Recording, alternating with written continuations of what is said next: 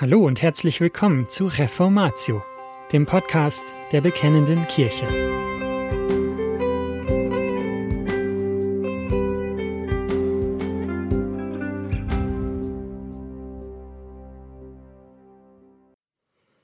Das Blut des Lammes rettet das Volk. Eine Wortverkündigung zu 2. Mose 12, Vers 13 von Carsten Linke erschienen am 1. März 2010 in der Bekennenden Kirche Nummer 40. Einleitung Wir wollen am heutigen Karfreitag unser Augenmerk auf das Ereignis richten, das uns an diesem Tag traditionell besonders in Erinnerung gebracht wird, auf die Kreuzigung unseres Herrn und Heilands Jesus Christus. Dabei wollen wir vor allem bedenken, dass jenes Ereignis kein Betriebsunfall in Gottes Plan mit dieser Welt war. Wenn man einige Leute heutzutage reden hört, könnte man ohne weiteres diesen Eindruck gewinnen. Jesus von Nazareth habe doch ein Vorbild für gutes menschliches Verhalten abgeben wollen. Aber leider habe er zu wenig Zeit gehabt, da er von intoleranten religiösen Fundamentalisten umgebracht wurde. Welch ein Jammer, welch grausamer Irrtum der Geschichte.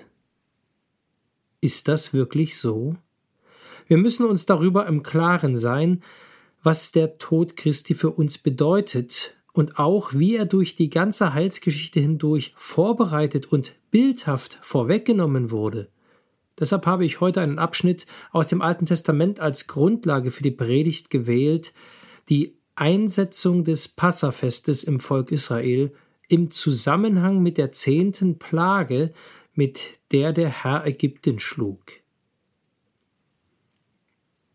Das Volk Israel befand sich zu jener Zeit schon Jahrhunderte in Ägypten und es war versklavt.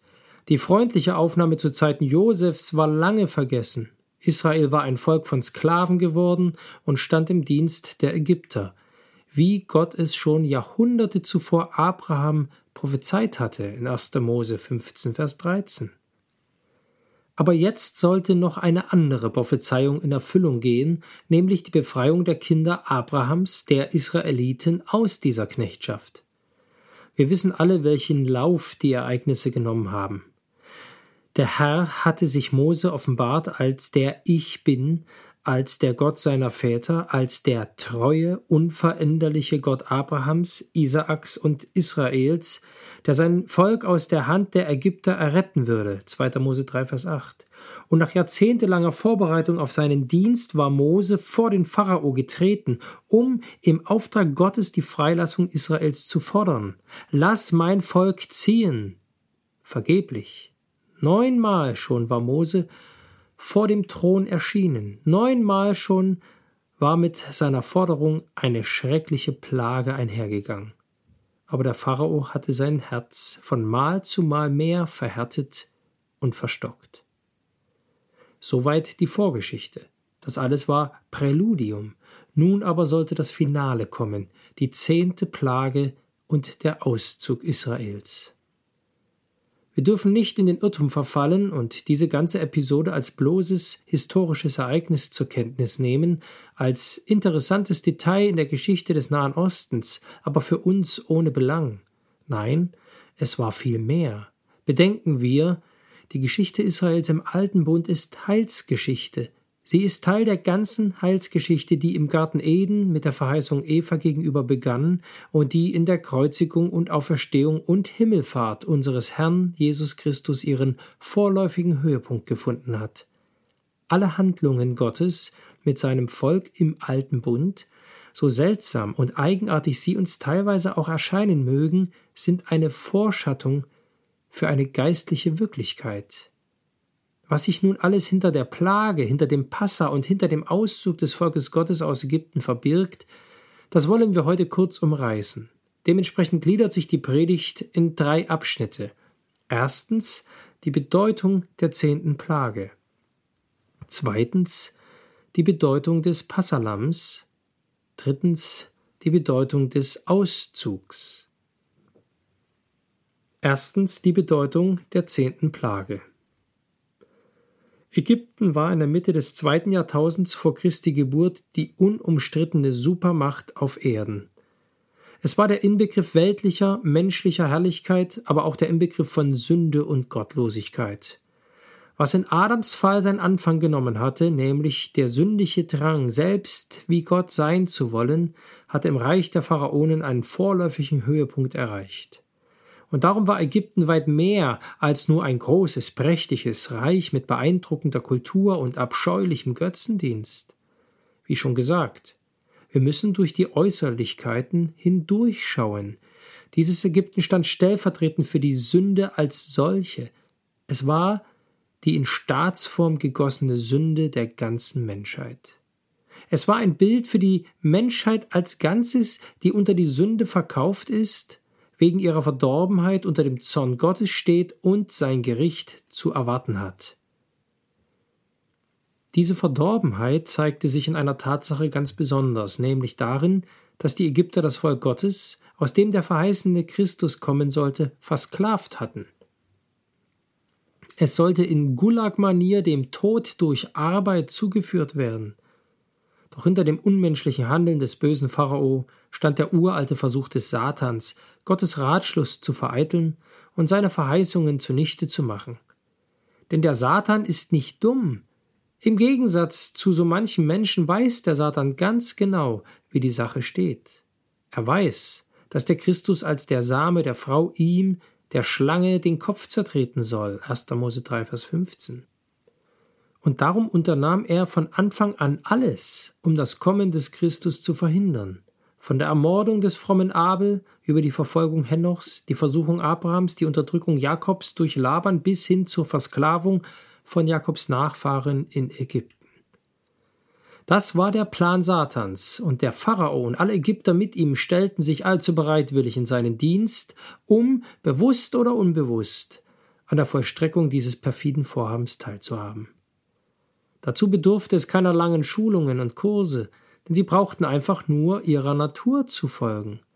Der natürliche Mensch hasst Gott, er hasst Christus, er hasst das Volk Gottes und den Gnadenbund, und er sähe nichts lieber, als dass dies alles möglichst schnell vorbei wäre und er selbst, der sündige Mensch, auf dem allerhöchsten Thron sitzt.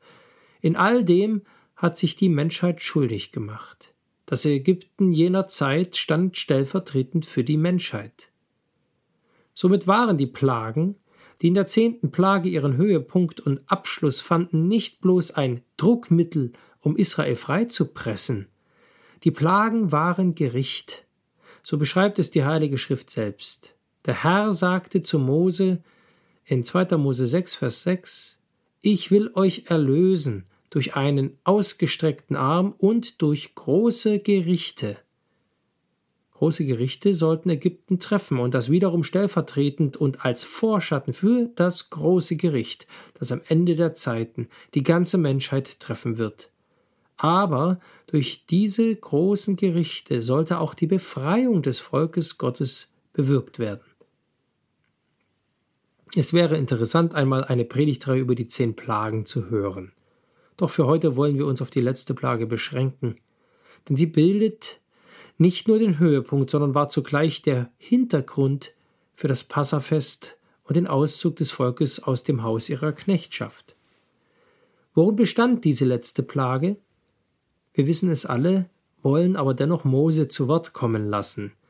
So spricht der Herr, um Mitternacht will ich mitten durch Ägypten gehen, und alle Erstgeburt im Land Ägypten soll sterben, von dem Erstgeborenen des Pharao, der auf seinem Thron sitzt, bis zum Erstgeborenen der Magd, die hinter der Handmühle sitzt, auch alle Erstgeburt unter dem Vieh, und es wird ein großes Geschrei sein im ganzen Land Ägypten, wie es niemals gewesen ist noch sein wird. 2. Mose 11, 4 bis 6. Der Tod der Erstgeborenen, vom höchsten bis zum geringsten, selbst unter dem Vieh, was bedeutet das? Wenn wir uns an die Rolle der Erstgeborenen in der Familie und an das Recht der Erstgeburt erinnern, dann kommen wir darauf. Der Erstgeborene war in der Regel der Haupterbe. Er erhielt den doppelten Anteil am Erbe. Der Erstgeborene nahm nach dem Tod des Vaters in natürlicher Nachfolge dessen Platz als Oberhaupt der Familie ein. Er stellte somit in eigener Person den Fortbestand der Familie und damit des Volkes sowie auch seiner Reichtümer und Kultur sicher. Eine schwerwiegende Funktion, eine große Bedeutung. Der Erstgeborene war, bildlich gesprochen, ein Glied in einer langen Kette, die vom Anbeginn der Zeiten bis in die Ewigkeit reichen sollte. Wenn nun ein solches Kettenglied herausgebrochen wird, fallen die Enden der Kette zu Boden. Die Verbindung zwischen Vergangenheit und Zukunft wird zerstört. Es kommt zu einem abrupten Ende. Der Tod aller Erstgeborenen in Ägypten symbolisierte genau das. Verbinden wir das mit der bereits erläuterten Stellvertreterrolle, die Ägypten hinsichtlich der ganzen Menschheit annahm, so ist diese letzte Plage nichts anderes als ein Sinnbild für die Verurteilung der sündigen Menschheit im Gericht Gottes. So wie der Tod im Reich Ägypten zuschlug, die Kette der Generationen zerriss und die Zukunft des Volkes auslöschte, so wird der ewige Tod der sündigen Menschheit ein Ende bereiten und sie zum ewigen Verderben in die äußerste Finsternis werfen. Zweitens die Bedeutung des Passalams. Diesem Urteil kann sich niemand entziehen, egal welchen Standes und welcher Abstammung er ist. Immer wieder müssen auch wir bekennen, dass wir selbst uns tagtäglich all der Übertretungen schuldig machen, die Gott in seiner Gerechtigkeit strafen muss. Auch Israel in Ägypten hatte aus sich selbst nichts vorzubringen, um in irgendeiner Weise verschont zu werden. Denn uns soll nicht entgehen, das Volk Israel war faktisch ein Teil Ägyptens. Es war unter der Sünde verkauft, und rein äußerlich war kein Unterschied zwischen Ägypten und Israel. Und Gott? Ja, Gott selbst, lesen wir unseren Text genau, schritt ganz folgerichtig durch das ganze Reich Ägypten, auch durch das Land Goshen, das Gebiet, in dem die Hebräer wohnten. Israel wurde nicht deshalb verschont, weil es Israel war, sondern weil das Blut eines Lammes seine Häuser schützte und so der Tod an ihnen vorüberging. Das hebräische Wort Pessach bedeutet dann auch nichts anderes als vorübergehen. Seien wir bitte nicht abergläubisch. Glauben wir nicht, dass es tatsächlich das Lamm aus der bunten Herde nebenan war, das auf wundersam magische Weise das Unheil vom Volk abwendete. Dieses Lamm stand bildhaft für etwas anderes, besser gesagt für jemand anderen. Und wir brauchen nicht lange zu rätseln, wer dies war.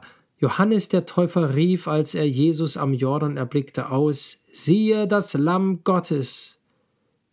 Und der Apostel Paulus schreibt ganz direkt: Denn unser Passalam ist ja für uns geschlachtet worden, Christus. 1. Korinther 5, Vers 7. Hinter dem Lamm, das jeder Haushalt Israels schlachten und von dem jede Seele essen sollte, stand in Wirklichkeit Jesus Christus. Was mit dem Lamm geschah, war nichts anderes als eine symbolische Vorwegnahme des Geschehens auf Golgatha. Dieses Lamm, das von den Schafen oder Ziegen genommen und nebenbei bemerkt männlich, einjährig und vor allem makellos war, sollte geschlachtet werden.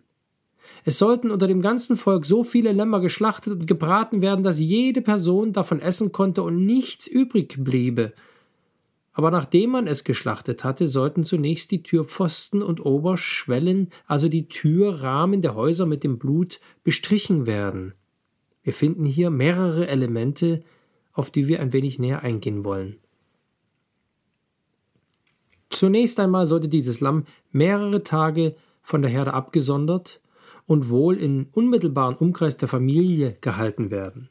Am zehnten Tag des Monats sollte das Tier abgesondert, aber erst am vierzehnten geschlachtet werden und sein Leben lassen. Somit kam das Opfertier aus der Mitte der Familie, aus der Mitte des Volkes. Wir können hier bereits erkennen, dass es gerade dadurch stellvertretend für die Erstgeborenen Israels, des Volkes Gottes, starb. Ohne ein totes Lamm hätte es kein Blut an den Türrahmen gegeben, und ohne Blut an den Türrahmen wäre der Tod ins Haus gekommen. Der Tod dieses Lammes, aus der Mitte des Volkes gerissen, war ein notwendiger, ja der zentrale Teil dieser Ereignisse. Gleichsam ist in Wirklichkeit auch der Tod Christi des wahren Menschen das zentrale Element der Versöhnung. Warum musste der Christus sterben? Hätte Gott die Sünden nicht einfach wegnehmen, einfach vergeben und vergessen können? Nein. Denn dann wäre er nicht Gott. Gott ist ein gerechter Gott. Er ist der Inbegriff der Gerechtigkeit. Er kann einmal begangenes Unrecht nicht einfach unter den Teppich kehren, sondern er verlangt Genugtuung, vollständig Bezahlung aller Schuld.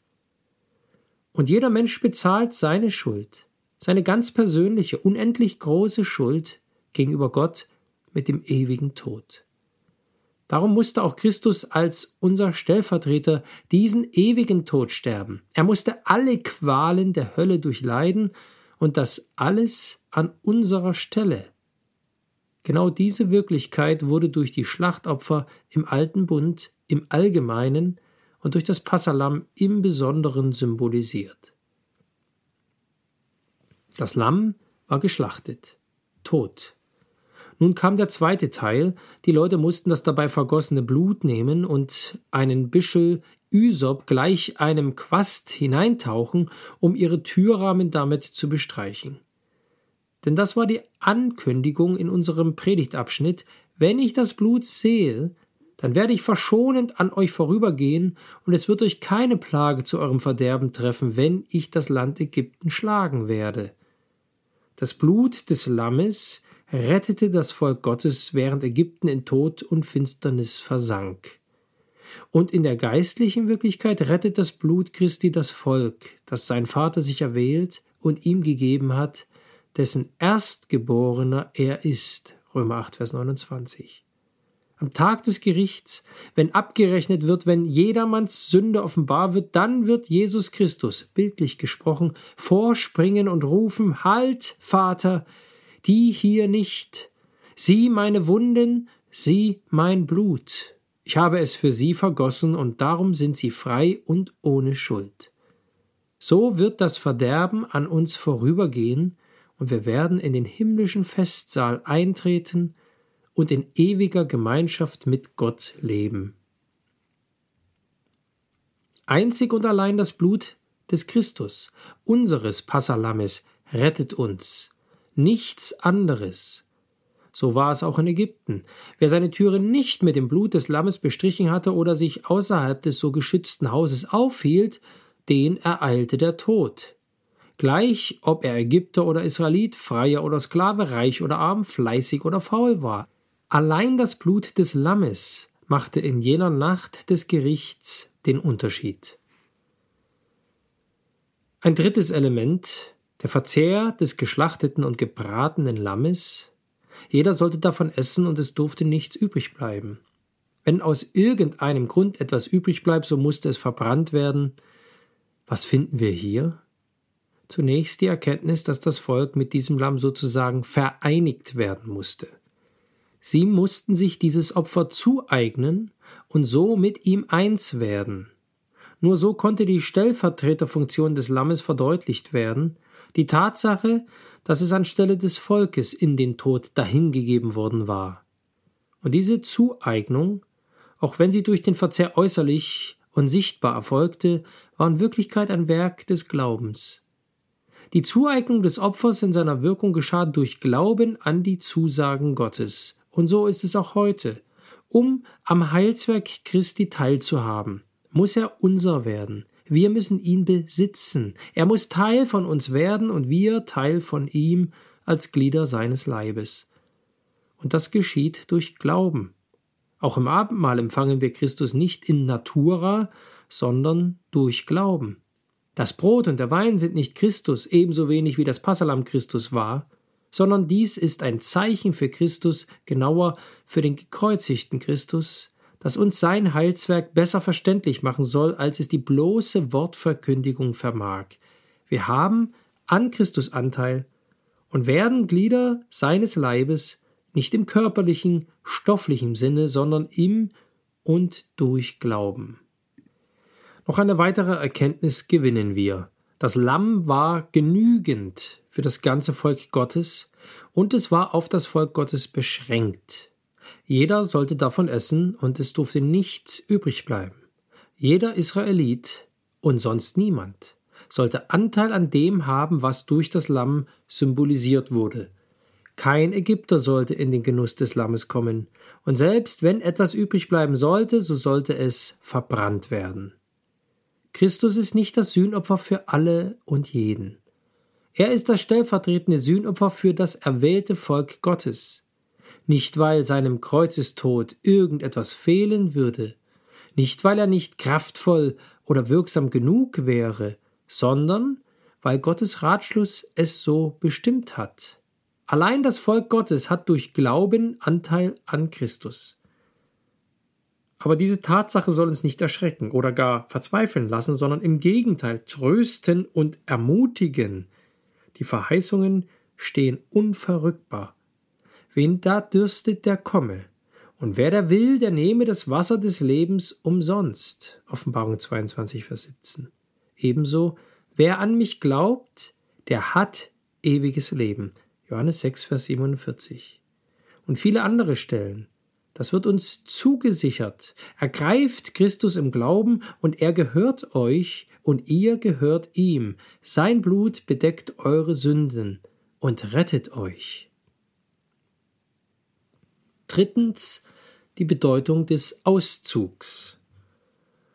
Das alles wurde Israel durch dieses Lamm verdeutlicht. Und jetzt wollen wir auf noch etwas achten, das thematisch bereits auf den Ostersonntag weist. Gemeint ist der mit dem Passa einhergehende Auszug Israels aus Ägypten. Wir wollen das Thema auch nur so weit anschneiden, wie es in den Rahmen unseres Predigtabschnittes passt. Dieses erste Passa, das Lamm, das Blut an den Türen, der Tod der Erstgeborenen Ägyptens, das bildete den Hintergrund und zugleich den Auftakt für den Exodus, für den Auszug aus dem Sklavenhaus hinein ins gelobte, das heißt den Erzvätern verheißene Land. Wenn wir zurückdenken an die geistliche Bedeutung Ägyptens und der Knechtschaft Israels in Ägypten, dann erkennen wir, was dieser Auszug geistlich und auf die Wirklichkeit bezogen bedeutet. Er bedeutet, dass nunmehr die Macht der Sünde gebrochen ist, dass das Volk Gottes von der Herrschaft der Sünde befreit ist, dass dem Volk die Freiheit geschenkt ist, seinem Gott zu dienen. Zusammengefasst, der Auszug steht stellvertretend für das neue Leben in der Gemeinschaft mit Gott, das heißt für den Bund Gottes. Nicht umsonst steht in diesem Zusammenhang auch die Anweisung Gottes an Israel, mit diesem Monat des Passas ein neues Jahr zu beginnen. Es beginnt etwas Neues, ein neues Leben. Und dieses neue Leben ist eine unmittelbare Frucht des Glaubens.